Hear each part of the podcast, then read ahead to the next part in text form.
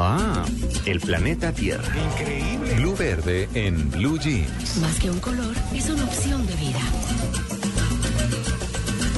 8 de la mañana, 14 minutos. Bueno, ayer, eh, con motivo de estas eh, vacaciones de Semana Santa, donde tanta gente sale, pasea y todo lo demás, hablábamos de cómo enfrentar esa depresión eh, que le da uno luego de estar de vacaciones, de pasar rico, de desconectarse del resto del mundo y enfrentarse contra la dura realidad que es llegar a trabajar otra vez. El día A- lunes. a- sí, a cumplir horarios, a seguir con la rutina y todo lo demás. También hablábamos de cómo recuperarse de los gastos que uno realizó muchas veces no pensados, no presupuestados, ¿cierto? Y tratar de, de recuperarse un poquito y ver cómo va a pagar todo lo que gastó. Bueno, pues ahora en Blue Verde, Alberto Castaño nos va a decir eh, qué hacer con la basura que queda después de las vacaciones. Algunas recomendaciones sobre este tema. Alberto, buenos días. Tito, buenos días, buenos días a todos. Eh, ¿Cómo van? ¿Cómo va esta Semana Santa? Bien, afortunadamente, aquí trabajando, usted sabe, mientras Felices. la gente pasea, Sí. tratando de entretener un poquito a los oyentes. Usted está de vacaciones, está fuera, ¿dónde anda, Alberto? No, yo ando aquí en Bogotá muy juicioso porque tuvimos especiales jueves y viernes santo. El jueves santo Sí, los estuvimos oí. con un especial de cambio climático muy interesante. Y el eh, viernes estuvimos con un tema bien espinoso que es la minería en el departamento del Tolima. Tan, Entonces, tan espinoso, tan espinoso, me perdona, Alberto, que vi que terminaron el programa y se quedaron reunidos. se quedaron reunidos aquí, terminó el programa y siguieron alegando.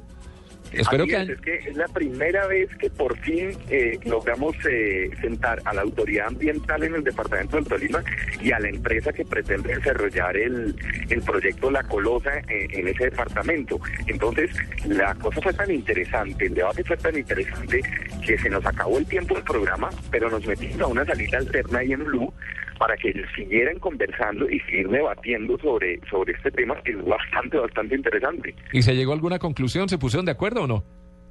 Sí, claro, la conclusión, Tito, lamentablemente es que hay una incertidumbre eh, impresionante.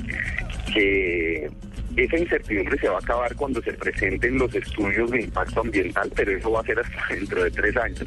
Entonces aquí va a seguir la polarización de opiniones entre si debe ir el proyecto o no debe ir el proyecto, pero, pero una incertidumbre grandísima sobre cuáles van a ser las afectaciones ambientales si se llega a dar. Claro.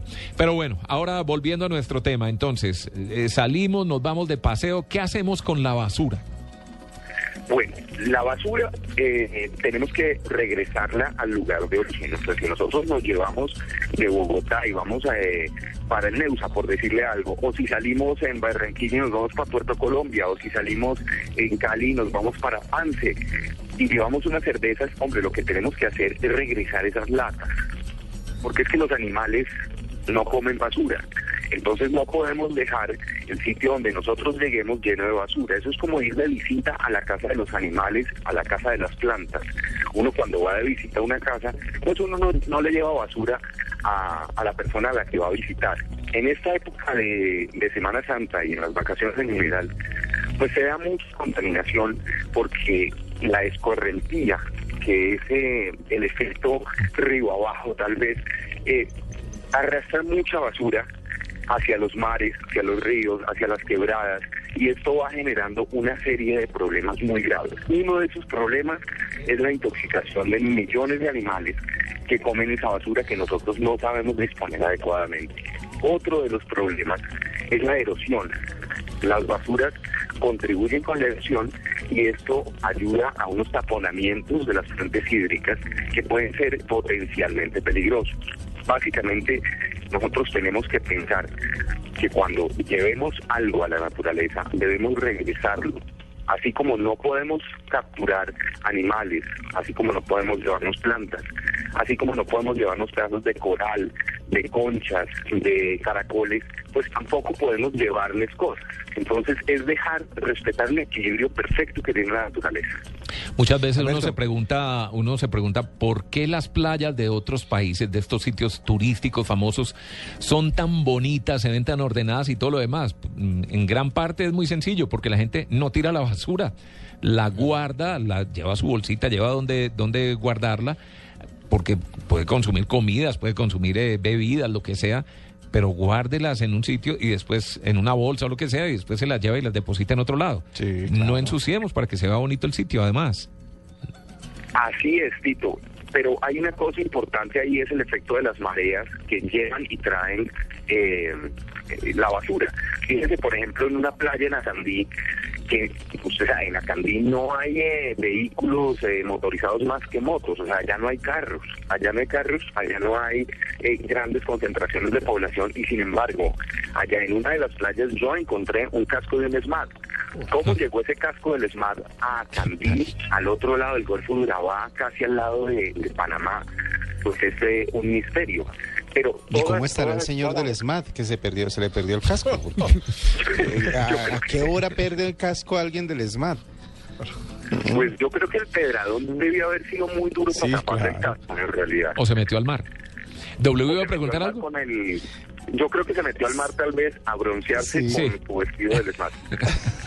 Sí, para que no le diera en la cabeza el sol. Oiga, no, lo que pasa es que eh, yo estaba pensando en la gente que va a hacer, por ejemplo, paseos de río, que también son muy tradicionales en, diferentes partes del país, y hacen su comida eh, eh, al lado, a la orilla del río. Eh, cáscaras de frutas, cáscaras de, de ingredientes, el mismo carbón que utilizan para cocinar. ¿Qué se puede hacer en esos casos o qué recomendación hay para esa gente? Bueno, hay que saber clasificar. Clasificar no solamente lo debemos hacer en la ciudad, lo debemos hacer también en la naturaleza.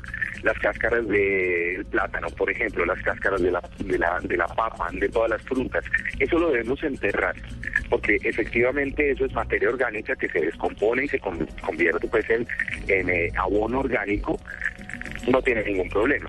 Pero una bolsa, una lata, un papel, todo eso, una colilla, no, no quiero hablar de eh, desechos inorgánicos de otro tipo, pero obviamente todos esos desechos pues no se descomponen sino dentro de muchísimos años en la naturaleza.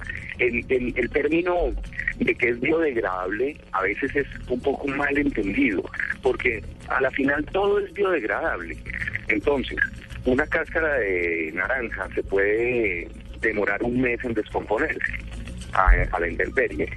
Pues una botella de vidrio también se puede demorar. Lo que pasa es que se demora por ahí unos dos mil años. No, y también, Alberto, eh, también recomendarle a la gente que cuando está, más allá de, las- de los desperdicios que dejan las playas, en el mar, en los ríos y demás, el- los traslados, ¿no? En el auto, cuando uno va con los chicos y, y los chicos quieren comer algo, una papita y demás, no tirar el papel a la ruta, no tirar el papel a- afuera, ni, ni los tickets del, del peaje, ni del caramelo, ni del chicle, nada.